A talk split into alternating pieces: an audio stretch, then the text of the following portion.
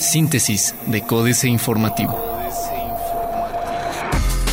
Síntesis informativa 29 de septiembre, Códice Informativo.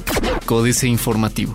Entre 2014 y 2015 subió casi 30% robo en calle en la zona metropolitana de Querétaro y bajó 20% en casa. Entre 2014 y 2015 aumentó más de 28% la tasa de robos en la calle o en el transporte público en la zona metropolitana de Querétaro, según se desprende de la encuesta nacional de victimización y percepción sobre la seguridad 2016 en VIPE. El documento publicado por el Instituto Nacional de Estadística y Geografía revela también que la tasa de robo a casa habitación por cada 100.000 habitantes bajó en dicho periodo poco más de 20% en la zona metropolitana de Querétaro.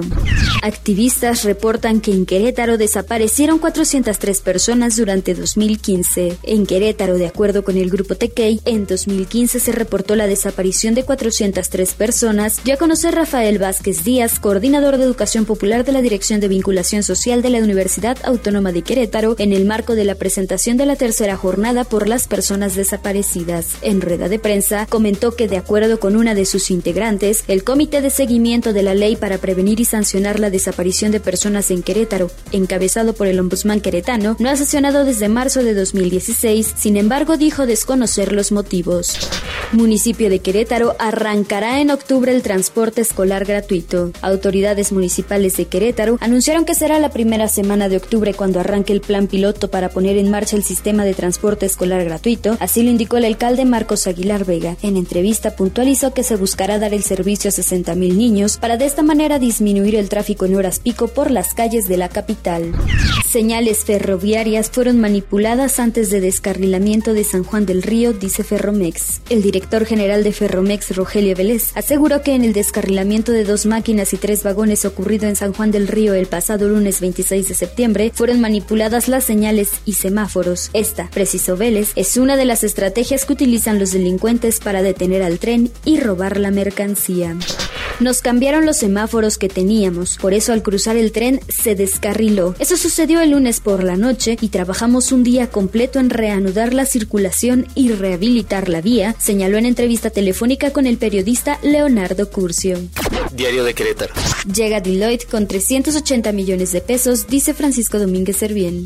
Gira a Japón con vocación automotriz. Trabajan estrategias de seguridad. Cuarto de guerra. Relevo. Como adelantamos, Gerardo Ángeles será el próximo presidente de la mesa directiva del Congreso, pero no fue en vano la presión del sector femenil, pues ganaron la promesa de que el siguiente periodo ascenderá una mujer. No se descarta que sea María Alemán. Plaza de Armas. Si viven para 2018, dice Marcos.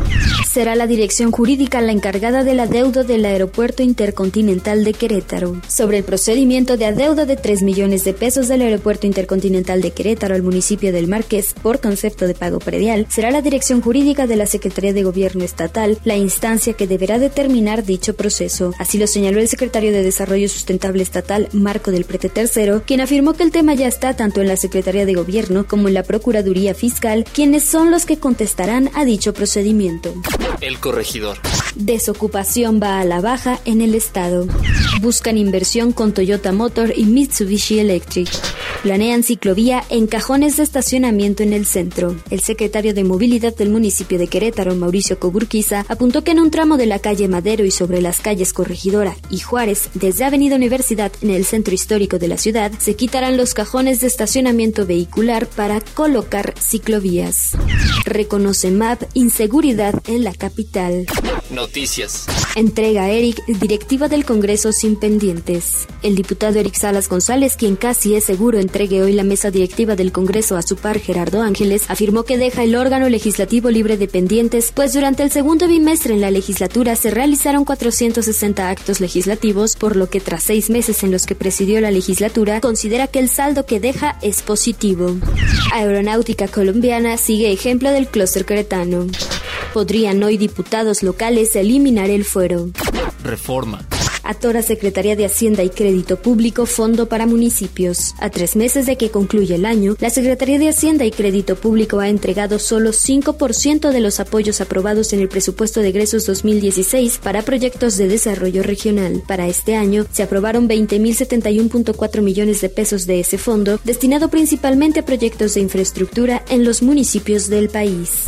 Anticipan que suba Banxico Tazaue. Hoy, la Junta de Gobierno del Banco de México podría anunciar un incremento de 50 puntos base en el objetivo para la tasa de interés interbancaria a un día para llevarla a 4.75% según el consenso de Bloomberg tras un sondeo entre especialistas. Entre los consultados destaca Citibanamex con una previsión máxima que llevaría la tasa de fondeo a 5%, mientras en la mínima figura Credit Suisse con 4.25%, que es la tasa vigente. Lideran renovables, apertura eléctrica. Despilfarra Borge en renta de aviones. El gobierno de Roberto Borge gastó un promedio de 162 millones de pesos al año por la renta de dos jets para traslados oficiales y personales dentro del país y en el extranjero. Así lo informó la Comisión de Hacienda, Presupuesto y Cuenta del Congreso de Quintana Roo, Carlos Alberto Acosta, director del organismo estatal VIP Servicios Aéreos Ejecutivos. Además, mencionó el costo de operación de una flotilla de cuatro avionetas y un helicóptero utilizados por dependencias del Ejecutivo local y otros poderes, así como por políticos priistas y empresarios. La jornada. Vertiginosa alza de reclamos por posibles fraudes en banca digital. Trabaja en la informalidad 58% de la población ocupada del país, revela INEGI. En agosto de este año, la tasa de personas que laboran en la economía informal caracterizada por carecer de cualquier mecanismo de protección social y con salarios inestables y precarios, aumentó a 58% de la población ocupada, cifra que se compara desfavorablemente con la registrada en julio pasado, cuando fue de 57.2% y mayor en 0.3 puntos respecto al igual lapso de 2015, informó el Instituto Nacional de Estadística y Geografía, INEGI. En octubre, los precios de gasolinas no variarán. La Secretaría de Hacienda y Crédito Público informó que en octubre de 2016 los precios de las gasolinas Magna y Premium se mantendrán en 13.98 y 14.81 pesos por litro respectivamente, mientras el precio del diésel será de 14.63 pesos por litro. Con respecto a lo observado en septiembre del presente año, el precio máximo del diésel aumenta en 18 centavos, mientras los precios de la gasolina Magna y Premium no tienen cambios. Alza de tasas del Banco de México confronta a expertos. Excelsior. Desempleo marca récord en reducción en agosto.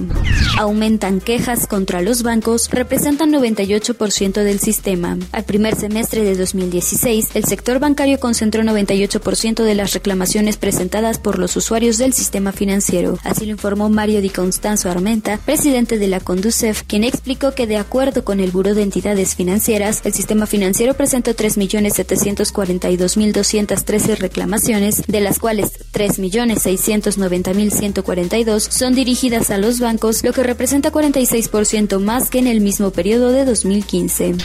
Países de la Organización de Países Exportadores de Petróleo logran acuerdo recorte de producción de petróleo. Hacienda vigila la reciente volatilidad, dice Rubio Márquez. Internacional. Panamá solicita a Estados Unidos detención y extradición de expresidente Martinelli. Argentina afirma que la pobreza llega a 32.2% en el segundo trimestre. Factor Machado daña a Trump. Excelsior. Cuando en 1996 Donald Trump humilló públicamente a la Miss Universo Alicia Machado y la calificó como cerdita por haber subido de peso, jamás pensó que sus palabras y ella serían finalmente una astuta trampa política en su contra. Veinte años después de esas críticas, y cuando el candidato presidencial republicano Donald Trump se encuentra en medio de una cerrada campaña por la presidencia, Alicia Machado y su historia son una sombra política que confirma las peores versiones sobre el sexismo y el carácter del empresario. APM Terminals, Lima Airport y Nuevo Metro de Lima denuncian al Perú ante el Banco Mundial. Otros medios.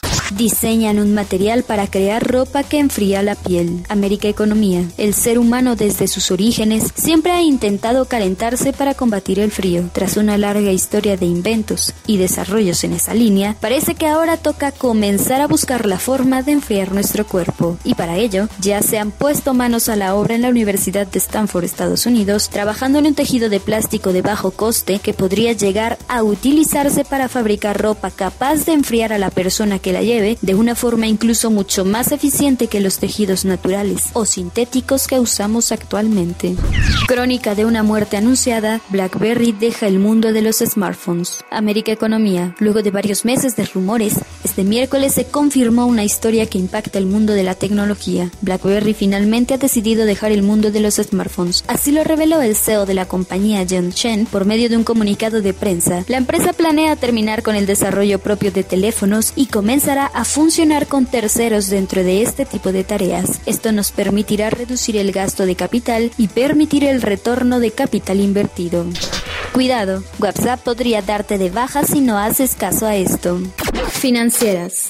México S.A. Gasolinas al límite. Carlos Fernández Vega. Con bombos y platillos, la Secretaría de Hacienda divulgó ayer la buena nueva, por llamarle así, de que en octubre los precios de las gasolinas Magna y Premium se mantendrán en 13.98 y 14.81 pesos por litro, aunque el correspondiente al diésel aumentará 18 centavos para venderse en 14.63 pesos. Lo anterior debe entenderse como la antítesis de la promesa del actual inquilino de Los Pinos, compromiso durante mi campaña electoral, en el sentido de que, gracias a la reforma energética, los citados precios se reducirían para regocijo de los mexicanos. Experimento monetario, visión económica, Salvador Califa. Las políticas económicas no pueden probarse primero en un laboratorio y luego, si funcionan, aplicarse en la vida real. Son tantas las variables en juego que es imposible aislarlas para medir sus resultados específicos, así como sus interrelaciones. Los economistas diseñan, por tanto, teorías con base en la realidad histórica para encontrar patrones de comportamiento y políticas que permiten, con algo de certidumbre, prever sus resultados en episodios similares futuros.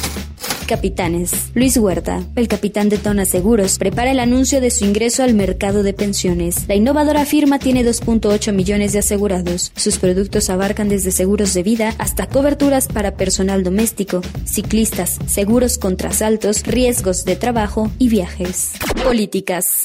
Pérez, el estadista, jaque mate, Sergio Sarmiento. Shimon Pérez fue un verdadero estadista. Tuvo una visión clara para su país, pero también para su región. Entendió que había que ser firme pero flexible, para lograr una paz duradera. En su vida hay muchas lecciones para los gobernantes de cualquier país. Su nombre original era Simon Persky. Nació en Polonia, en una zona que hoy es Belarus, el 2 de agosto de 1923. Su familia se estableció en Palestina en 1934, cuando ya se vislumbraban en Europa el Holocausto y la Segunda Guerra Mundial.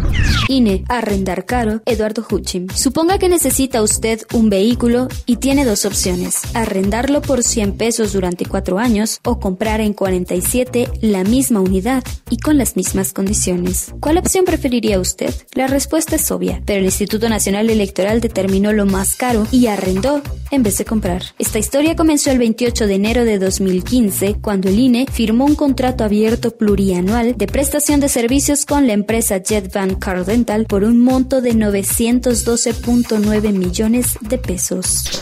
Tras el debate, Guadalupe Loaiza. Después del primer debate del lunes pasado entre los candidatos a la presidencia de Estados Unidos, no hay duda de que Hillary Clinton se fortaleció, el peso se revaluó y Trump se debilitó. Este último apareció ante más de 80 millones de telespectadores de Estados Unidos, más los que vieron el cara a cara en todo el mundo, como un hombre debilitado, enojado, frustrado, sin preparación, pero sobre todo vulnerable. Hasta lástima me dio. Conforme avanzaba el enfrentamiento, Trump se iba haciendo de más en más chiquito.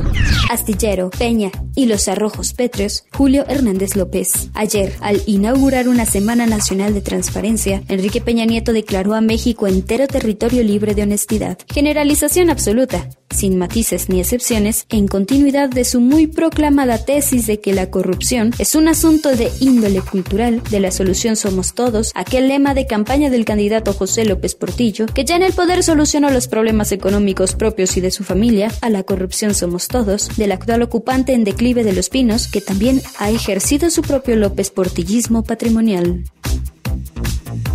Síntesis de Códice Informativo.